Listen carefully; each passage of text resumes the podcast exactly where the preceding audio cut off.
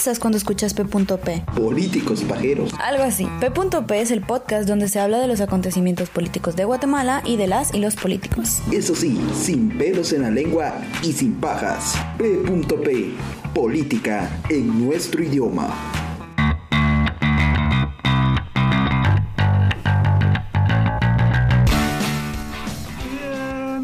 Y bienvenidas a nuestro segundo programa de nuestra segunda también temporada de P.P, nuestro programa radial enfocado en temas políticos y sociales de Guatemala. Por si no lograste escucharnos la semana anterior, te comentamos que P.P es un programa con un enfoque diferente, un enfoque fresco, crítico, juvenil, con una mezcla de humor, sátira para dar a conocer la política de mejor manera. Esta es una propuesta por estudiantes sancarlistas. Lo que queremos es que la población se quite la idea de que hablar de política es malo y que comience a hablar de ella. Porque de política... ¡Sí, se habla! Mi nombre es Helen Tutuk, junto a Luis de Ríos, Raúl Hernández y Lourdes Sancáltara. Eh, estaremos compartiendo este espacio con ustedes todos los lunes de 2 a 3 de la tarde por medio de la radio eh, 1420 AM y también a través de nuestras redes sociales y las redes sociales de Federación Guatemalteca de Escuelas Radiofónicas FEGER y Guatemala en Democracia. Nos, encontra, eh, nos encontramos como arroba GT en Democracia. Hola, ¿cómo están? Que siento extraño porque no me escucho. ¿No te escuchas? ah, yo sí, que este que onda le pica el oído. Está loco. de- Hay que bañarse, Oh, Raúl. yeah, yeah, Hay yeah. que Ah, no, hay bañarse. que... Ese sí es copyright, ¿no? Ah, sí, sí, sí. Yo sí lo escucho, dice, ¿tú no te escuchas? Yo Sí, no lo yo- escucho. no, yo no me escucho. ¿Ustedes sí se escuchan? ¿Sí? Yo Sí. tampoco. No, yo sí los escucho. Bueno, entonces sí Bueno, puede ser yeah, yeah, yeah. exceso de flow en este programa. Entonces platiquemos nosotros, Lu. Está bien. Ah, está bueno. Y la vas a quedar enojada conmigo, entonces tengo que ver cómo calmo las aguas. ya viste, José, lo que Es que provoca. me quiere quitar a mi hombre. Es un robamaridos. Esas, esas, esas tus acusaciones son muy fuertes, pero bueno. ¿Cómo les va mucha? Ya tenía rato de no venir a la cabina. Una semana. ah, no. El primer programa de hoy. Yo desde diciembre que no venía, hoy es mi primer programa en esta segunda temporada. Más. P.P que Qué alegre. nunca. Me siento así como cuando regresaba a clases, no sé. Oye, precisamente en estos días he visto muchas imágenes de compañeros, compañeras que ya son papás. Y miraba las fotos que subían con sus niños, que iban al colegio, todos emocionados. Y pues me recordé yo de, de mi infancia, yo no sé cómo, cómo eran ustedes o cómo se sentían cuando iban a regresar a, clases. O mejor dicho, ¿cómo fue la primera vez que ustedes fueron al colegio? Eh, ¿Tenían miedo? ¿Iban felices? Eh, yo me recuerdo que iba llorando cuando me llevaron al colegio, entonces no sé, ¿ustedes cómo fue? Ya así recordando, viendo todas las fotos en Facebook, ¿verdad? Recuerdos de Vietnam. Recuerdo, ¿no? Lo mío fue hace años, ustedes tienen que estar fresca su mente, ¿verdad? Ni tanto porque, bueno, de entre vos y yo no hay una distancia demasiado grande. Son, ¿qué? ¿Como un metro tal vez? Esa es la Susana distancia. ¿Un metro? Pero de edad me refiero. Ah, ah, de O sea. ¿te referís de cuando ingresamos al colegio de O sea, pequeños? de chiquititos, chiquititos. Ah, yo me recuerdo que iba con un mono. Iba con un peluche todavía. Ah, y un mono, dije. ¿Cómo así te dejaban llevar? Y me recuerdo que le lloraba al, al señor del bus. Y le lloraba y él me iba a dejar hasta mi clase y todo, pero Ah. sí me quedaba llorando. Y de ahí seguía amiguitos y todo. Sí. Ah. Sí, se fue. Ay, yo era una morra castrosa, o sea, yo sí me emocionaba y, y me recuerdo que mi mamá forró mis libros y mis cuadernos de Winnie the Pooh y fue muy especial para mí. Lo chistoso fue que a la semana me enfermé y yo no quería regresar, entonces cuando me fueron a dejar después de enfermarme, eh, me puse a llorar y entonces tenían que llamar a mi mamá en plena clase, ¿va? Porque yo estaba llorando. No, me dejaba ahí, era Ah. como, pues, ni modo, le toca. Hágale, mija. hágale, hágale. Pues en mi caso, mis papás sí tenían el miedo de que a este se va a quedar llorando. ¿vale? O sea, ya tenía la planta de que era chillón, entonces como, ah, ahora lo vamos a dejar ahí, ya me imagino los grandes gritos que va a estar pegando. Y ¿Qué? es chillón todavía, ¿no? Todavía, Todavía. todavía. Es, es chillón. Es chillón, es chillón, sí, es chillón. Sí, todavía. Pero con esa vez, eh, me recuerdo mi papá me fue a dejar al colegio y pues me entré y todo y me recuerdo que él todavía se había quedado así afuera en la puerta. Así viendo, ¿será que este va a llorar? Ah, esperando que llorara. Ajá, esperando que llorara. Qué pinche me hace, ¿verdad? Que sí, como cosas raras, no. Y pues hablo demasiado. Empecé a platicar con niños de ahí alrededor. Eh, de ahí al regreso, mi papá preocupado también por si cómo iba a salir, si no había recibido clases. Platicando con un montón de niños. Ese fue la- el primer día. Ujú. Eh, el segundo día surtió efecto porque según yo solo una vez tenía que ir. Ah, no, no, No me dijeron que ese sufrimiento era como de grabar 20 en un años. día. Ajá, según yo solo una vez iba a ir. Ibas a salir con tu tesis igual que la Connie, ¿verdad? Sí, milagrosamente. Ajá, exactamente, ese era mi pensar. Dije yo, bueno, ya estuvo, eh, qué divertido, me vienen a traer, eh, pero al día siguiente otra vez lo mismo. Y así pasé por, ¿qué? Eh, 20 años. Sí, no, como 18. 18. ¿Y ustedes vivían cerca del colegio o vivían retirados Ah, Pues de su colegio? Yo a ¿O los 10, hacían 10 madrugar? cuadras, 10 cuadras. Ustedes no los hacían madrugar. y llegaba tarde, va. Porque el que vive que- cerca ah, llega ajá, tarde. Eso, eso es bien, bien común, ¿verdad? Las- los que viven cerca del colegio siempre llegan tarde y los que viven lejos llegan No, temprano. a mí me pasó, bueno, en primaria vivía relativamente cerca, pero el bus siempre pasaba a las seis y media, va, porque mis papás decían, pues te pago el bus. Pero cuando pasé a diversificado, o sea, yo vivo en zona 6 de Misco. Residencial es el Ya, ya te Residencial es el Ahorita, milagro. ahorita ya tenemos cámara y vamos a empezar a tirar barrio. Ahorita les hago mis señas, no, no es cierto. La cosa es de que mm, en diversificado yo me pasé a estudiar aquí a, a la zona 1, ¿va? entonces me tenía que levantar a las 4 de la mañana para tomar la camioneta y, y- y llegar a las 5 y media, porque si salía muy tarde, eh, ya no llegaba. O sea, y me ponían reporte y me iban a expulsar del colegio, ¿va? y no queríamos eso. Pero sí fue bastante cansado porque había que madrugar mucho. Mm. Y ahora, ¿cómo sintieron el cambio cuando, bueno, y ahorita, esto estamos hablando de la primera vez que fueron al colegio de chiquitos, ahora en la universidad, o sea, que ya sabían cómo funcionaba todo eso, ¿cómo fue su primer día o, o la primera vez que fueron a la universidad a clases, o su primera semana, por ejemplo? ¿Estaban muy emocionados, estaban nerviosos? Eh, Fue, eh, para empezar, fueron a la universidad porque querían, no los obligaron a ir a la universidad. No, yo sí quería. sí Yo quería. sí quería. Sí quería, pero mi primer día fue trágico.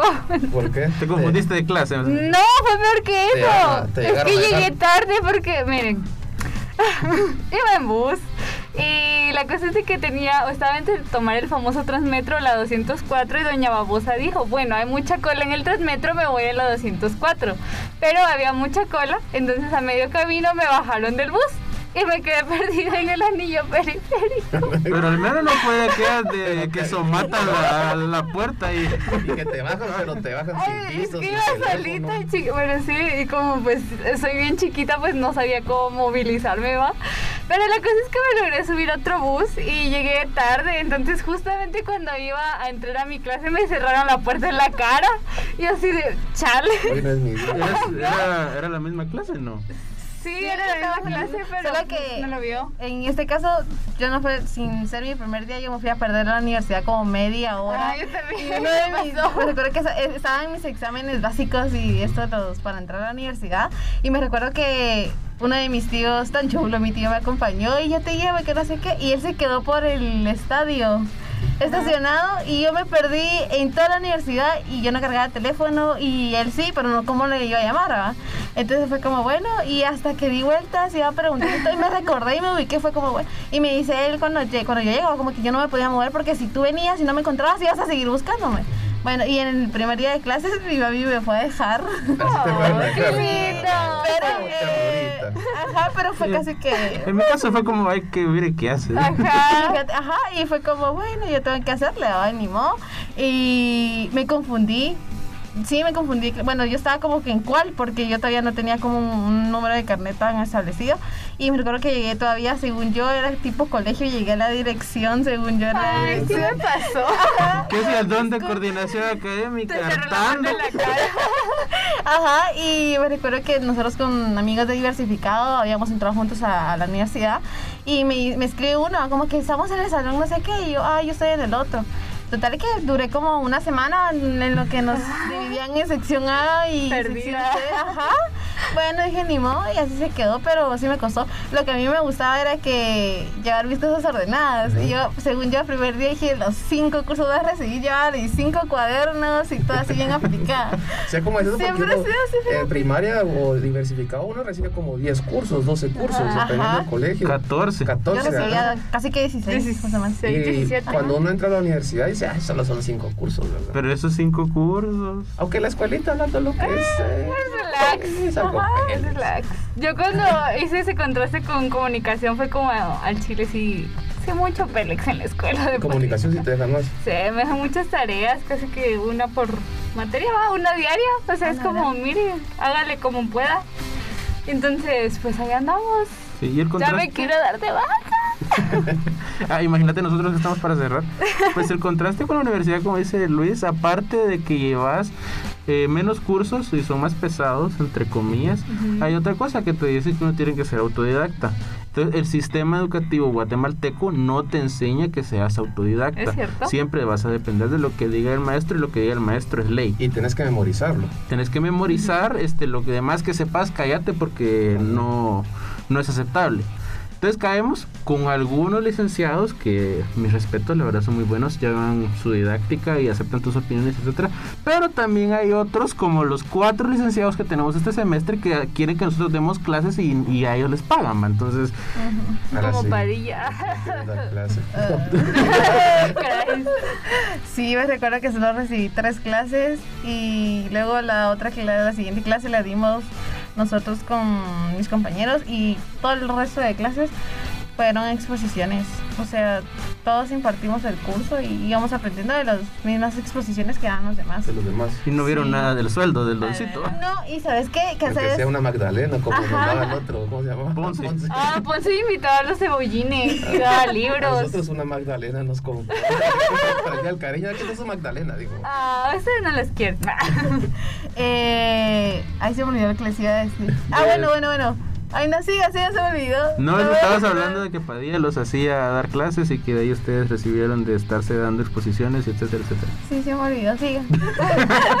ya voy a recordar. Y todos ¿no? se preguntarán, ¿y por qué están hablando? Eso te iba a decir de que a qué viene, a qué viene la idea de estar hablando de todo esto. Ajá, o sea, a nosotros qué nos interesa su ¿Qué vida. nos importa que se haya perdido en agronomía y haya olido a marihuana ahí? No me importa. O que pasen en historias, ¿no? en historias donde huele a marihuana, ¿verdad? Pero, ¿por qué estamos hablando Sí, nosotros en agro de huele esto? más a popó de vaca.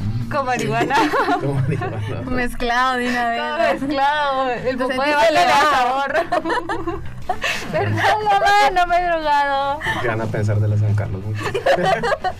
Pero el tema de hoy es, o sea, imagínense ustedes cómo fue su primera experiencia y ahora pónganse en los zapatos de la mayoría de la población, de los niños de Guatemala, del 61% de la población, o por lo menos vamos a hablar del sector urbano en donde muchos de los niños llegan a la escuela.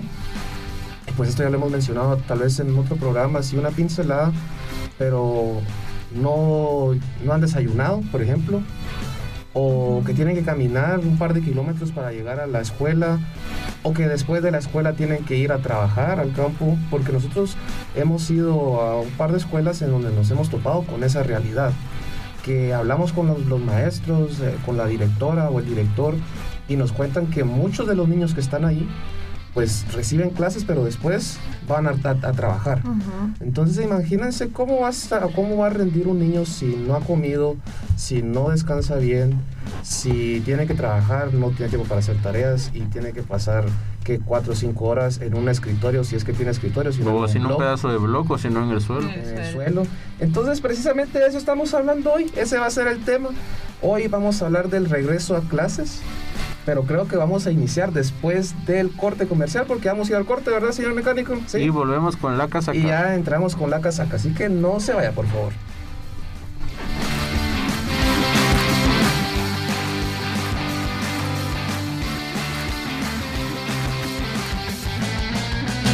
Yo soy Alejandro Yamatei, quiero presidente y no quiero ser recordado como un hijo de puta más en la historia de este país.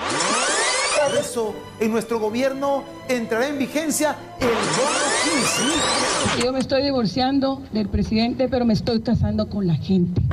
Por la vida hay que cumplir con la ley. Por la vida hay que aplicar la pena de muerte. Ni corruptos ni ladrones. Ya están hablando casacas otra vez. Llegó el momento de la casaca.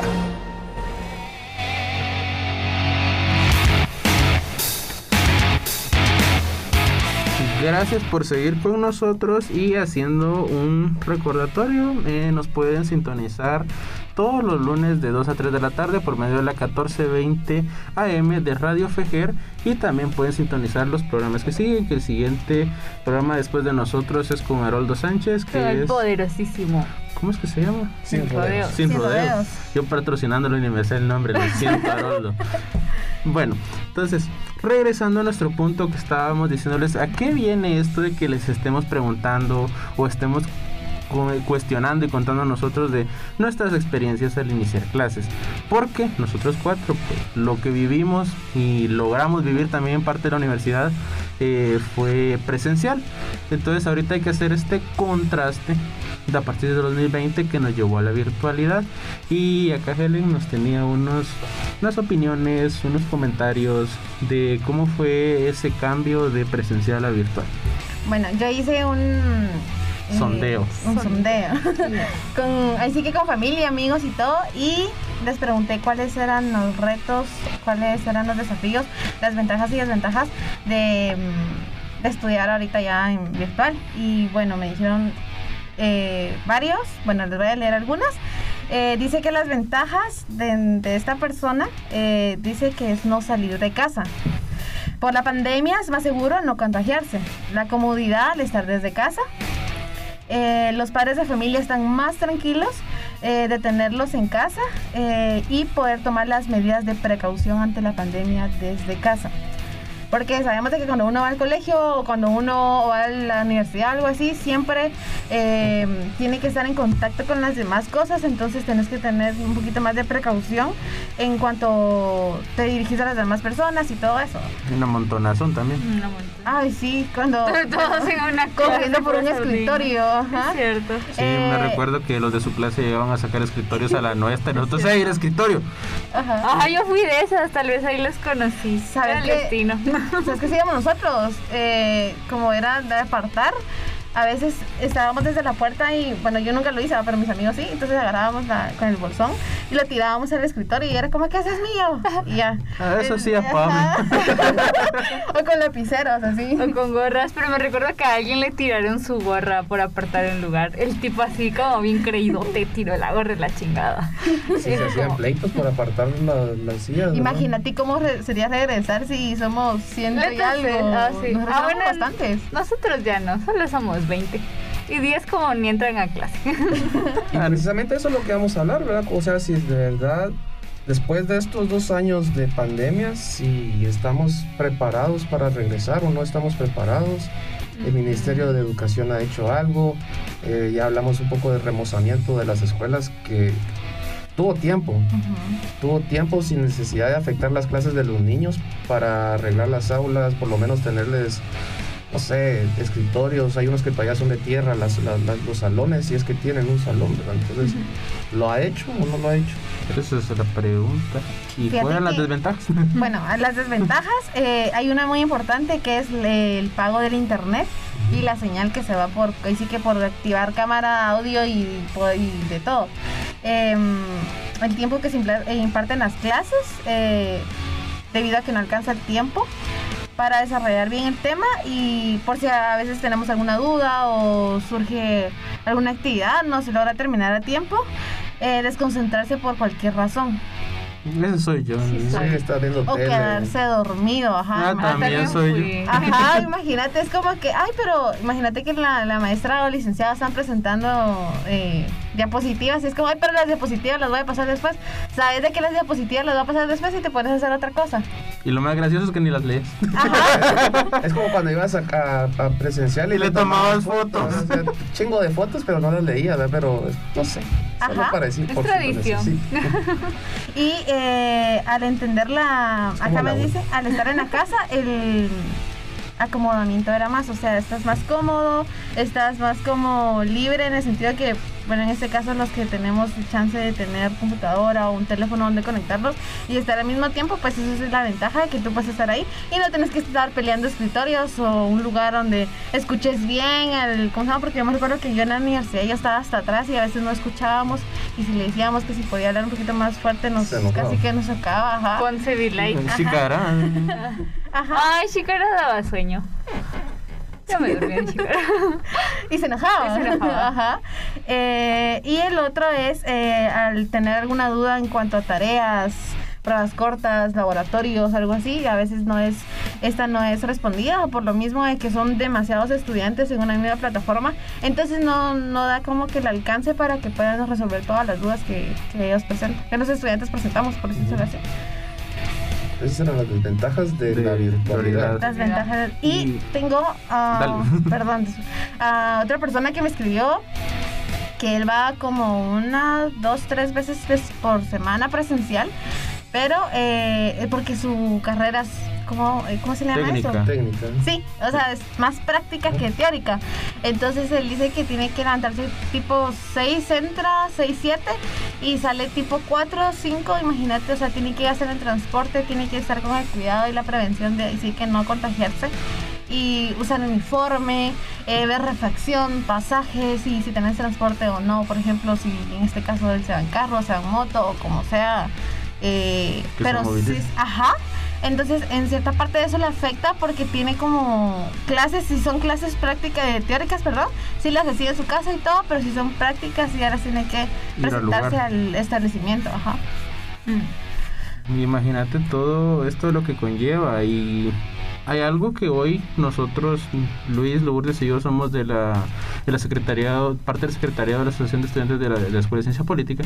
Hoy hicimos un paso de aulas eh, para pedir una votación de los estudiantes. Eh, al, una de las aulas de primer año pasamos y eran más de 128 estudiantes. Pero a lo que voy con esto es que una de las compañeras nos dijo algo que es muy cierto, que la universidad no ha pensado y me imagino que muchos colegios tampoco han pensado eh, qué va a suceder cuando vuelvan a presenciales y mucha gente que le da la facilidad de estudiar eh, de manera virtual lo esté haciendo y a la hora de volver a manera presencial no va a poder.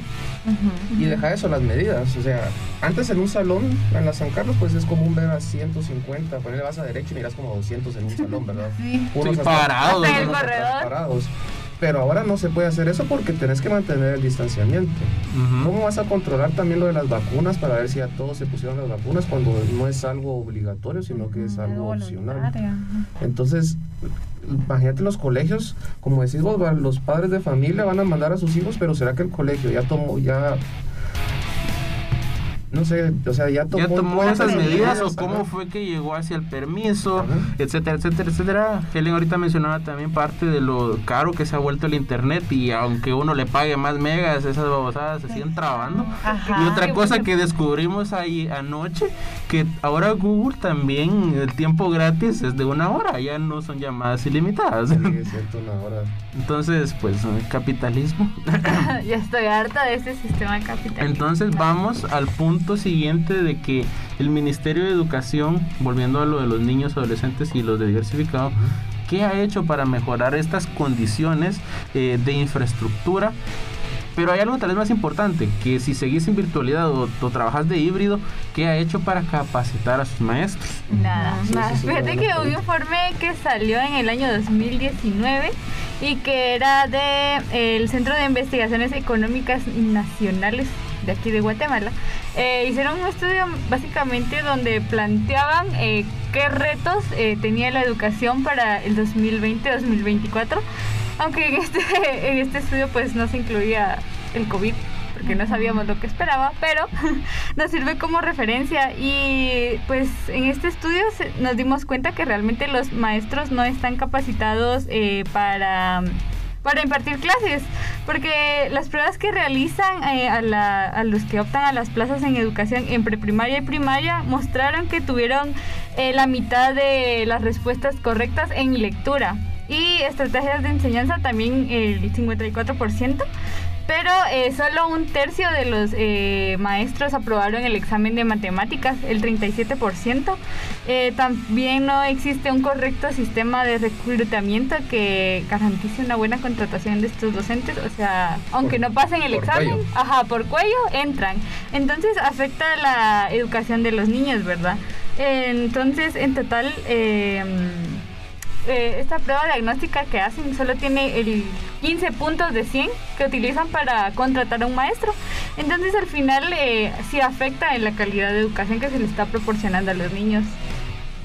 Y es algo muy triste el ver el hecho de que se debe solicitar capacitación, pero el Ministerio de Educación tiene un, un trave. Y aquí voy a entrar en un dilema con mis mismas creencias porque creo en la sindicalización. Creo que los sindicatos son una manera de hacer que el empleado exija sus derechos ante, el empleador. Pero también en este caso, Jovial Acevedo, que es el dirigente del sindicato de maestros, es alguien que pues no vela por los derechos de, los maestros, vela por sus mismos intereses. Es un, más, más un agente político que alguien que vele por los derechos y por el bienestar de, los educadores. O sea, no es el magisterio de aquellas épocas de los 70, de los 80. Del 44. Que de verdad veían el bienestar del estudiante y que el docente fuera capaz de dar su clase incluso en este mismo informe que ellos lanzaron, eh, reportaban que la mayoría del presupuesto que el Mineduc tiene eh, se va a los sueldos, pero estos sueldos fueron conseguidos por esos mismos pactos colectivos, ¿verdad? O sea, el sindicato y el magisterio. Y el pacto colectivo es al fin de cuentas algo que viene a amarrar y hacerle daño a la educación también, porque volvemos a esto que les decía, que sería bueno que se obligaran a los maestros a capacitarse, porque pues son empleados del Estado eh, deberían de capacitarse para la situación en la que estamos atravesando, que es la virtualidad, pero el sindicato es el que viene y obstruye y dice que eso no, eso debe ser opcional. Y pues venimos a lo mismo, Lourdes ahorita acaba de decir de que hay muchos maestros de que no llegan a la puntuación necesaria. Y no pasan la prueba de mate ni de lectura. Eso fue antes de la pandemia, o sea, la pandemia vino a exponer muchas debilidades que, o sea, que sabíamos, pero no las teníamos visibles. Es como cuando vas a comer un chuco a la calle, sabes que está contaminado, pero no le sentís hasta que miras. Hasta que la rata, hasta que miras a la rata bañada a salir de donde están haciendo el repollo. Sí, nosotros estuvimos ahí en, en los chucos de farmacia. Ahí veo a la rata mojadita. ¡Ay, no! ¿En la carreta? No, en un localito. Era un localito. Eh, pero bueno. Supuestamente para nosotros era higiénico. ¿Cuántos comía ahí? Sí, de mis favoritos. O sea, que eran chicos de rata. 30 pesos un chuco así para dos personas. Pero si un día íbamos nosotros, yo creo que habíamos comprado. Ya habíamos, ese día me dio náusea porque ya habíamos terminado de comer. cuando nos quedamos con los trastes a tirarlos a la basura y nos quedamos viendo y las ratas. es que la rata le da sabor. El chef. El chef. ratatouille. Pero continúa. Bueno, de esa misma manera es como se vienen a visualizar esas falencias que había tanto en el sistema educativo, el sistema de justicia, en el sistema penitenciario, etcétera, etcétera, etcétera, etcétera. Así que volvemos a lo mismo, todo es política. Y para Jovial Acevedo, también es político. Él lo que hace es acercarse a los presidentes de turno, termina haciendo un diálogo, el acuerdo es para beneficio de él y los demás pobres maestros solo los usó para estarse soleando. Sí, porque él sabe que es un grupo de, de presión. El magisterio es demasiado, es bastante grande. No, y yo conozco ah, una, eh, una, pues es la mamá de un amigo de mi hermano, y él y su esposo, ella y su esposo eh, trabajan en, en una escuela pública, ¿verdad? Y nos contó que por lo mismo de ese tráfico de influencias que había, ella lleva como 11 años donde no ha como no ha integrado parte de la planilla, la nómina, sino que está por contrato. Ah. Entonces ella no tiene un puesto fijo. Y es por lo mismo de ese tráfico de influencias que hay. Incluso cuando le, les pregunto a ellas, ellos dicen que realmente el, el sindicato de maestros no ha hecho su, su función, que es velar por el correcto desarrollo de la educación y del maestro, ¿verdad? Velan por sus propios intereses, por posicionamiento político, eh, por intereses políticos, eh, más que todo, eh, y tener ahí cuello para no poderlo sacar ser parte del sindicato de maestros no lo exime de estar uh, dando clases. Eh, Javier Acevedo no va a dar clases. ¿no? no sé si viste un video donde está este periodista Joseph y que se le acerca a Javier Ah, sí, le pregunta. Le pregunta que en dónde da clases él, porque o sea, nadie sabe en dónde da clases Javier Acevedo, porque no da clases, ¿verdad? y se molesta, o sea, ¿eso me lo estás preguntando vos o quién? ¿verdad?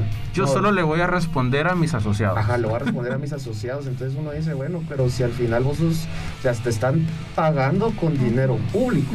O sea, vos sos un, un- alguien que se puede fiscalizar, o sea, tiene que rendir cuentas al momento de que uno mire que hay irregularidades. Y en el sindicato de maestros, pues hemos visto que funciona para eso, ¿verdad? Para hacer un grupo de choque un grupo de, de presión a beneficio de porque no solo Joel Acevedo se ha de beneficiar de eso, pues hay otras personas que, es- que conforman o son parte del sindicato que también les reciben algo.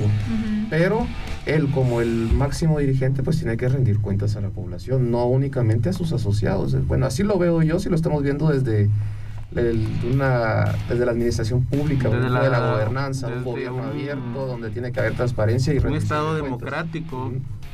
Pero no, él dice que solamente a sus asociados. Solo a ellos les pueden rendir cuentas. Y bueno, vamos a nuestro siguiente corte.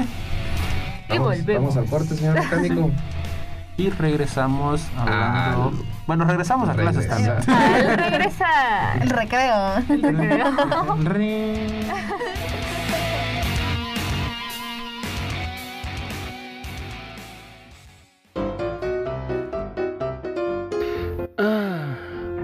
ya me cansé de tanta paja. ¿Cómo así vos? Sí, de tanta paja que nos meten los políticos. Ah. P.P. Política en tu idioma. Todos los lunes de 2 a 3 de la tarde por Radio Fejer. También puedes escucharnos en Spotify como P.P. Guatemala en Democracia.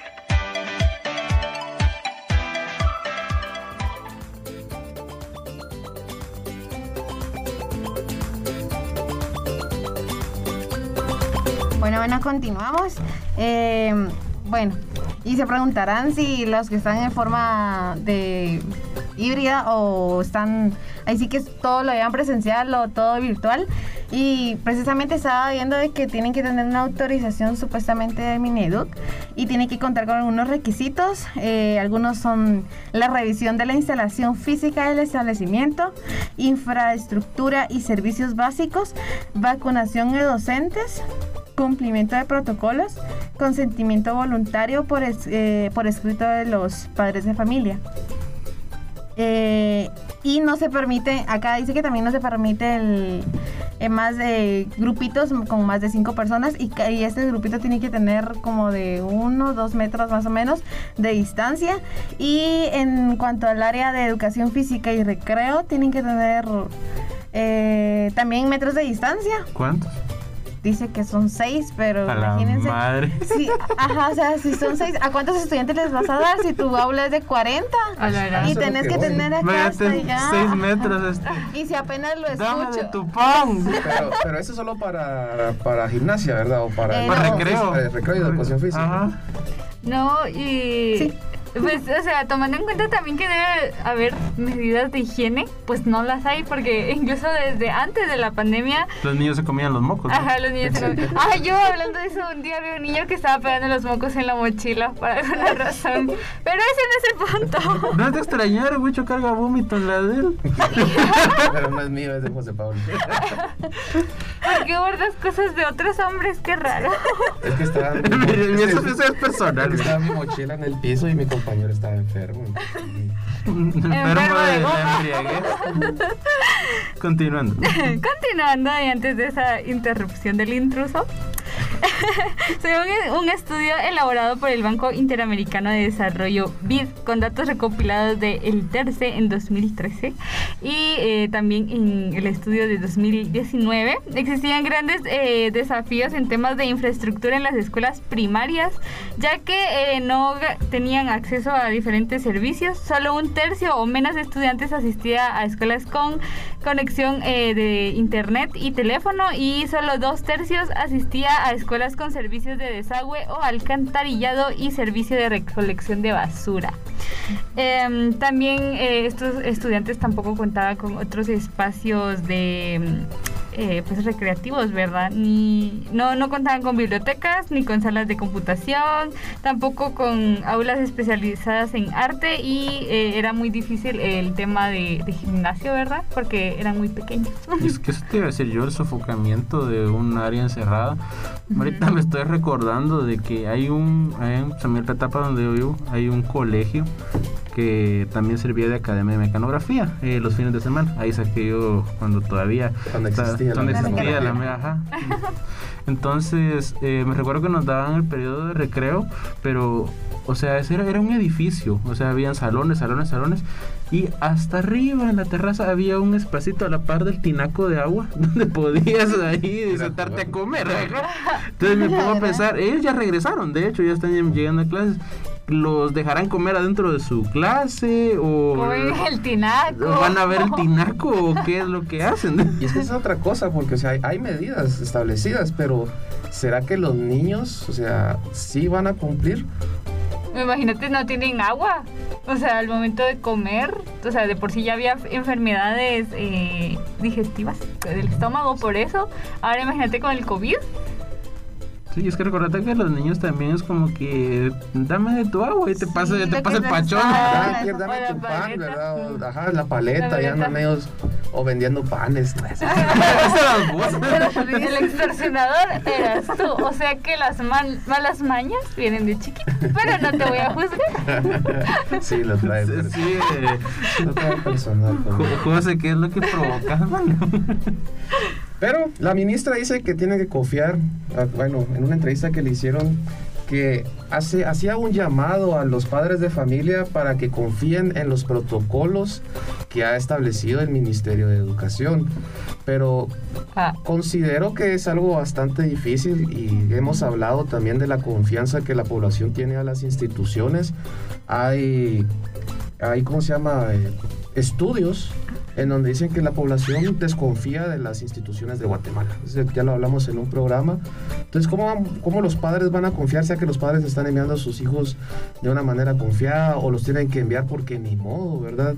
porque es obligatorio. Porque es obligatorio. Bueno, ahorita solo están los, los colegios privados, entonces, pero las escuelas también ya van a iniciar por lo que me estabas contando, ¿verdad? Que va a ser de una manera, manera híbrida, ¿qué tanto va a funcionar eso? O sea, ¿será que el, ministerio de verdad analizó todo o, solamente está actuando porque sí, porque tiene que, actuar? En este caso también eh, posiblemente se aumenten los casos en, en niños, en jóvenes y en estoy en los docentes también. Porque acá sabiendo que tenés que, bueno, los docentes tienen que tener la, eh, ¿cómo se llama esto? El...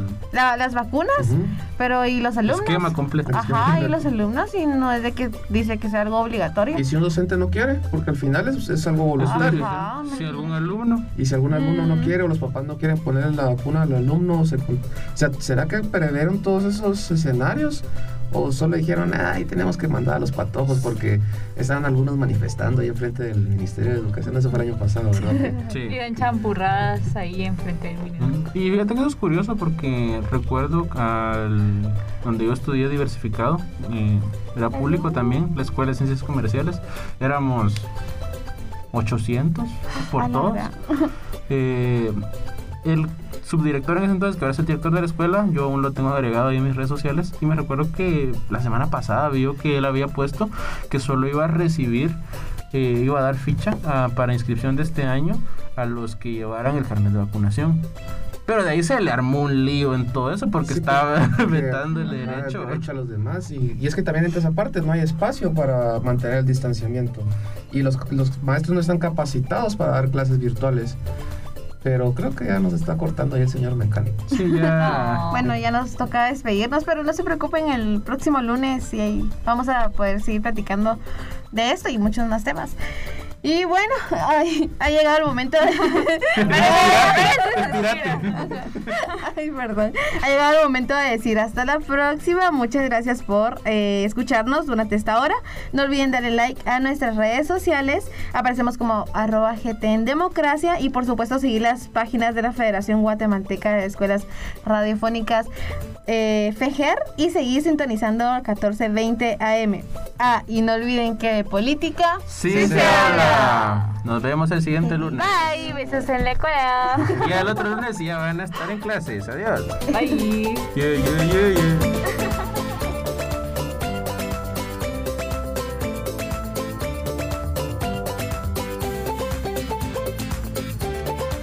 P.P es una producción de GTD, Política en nuestro idioma.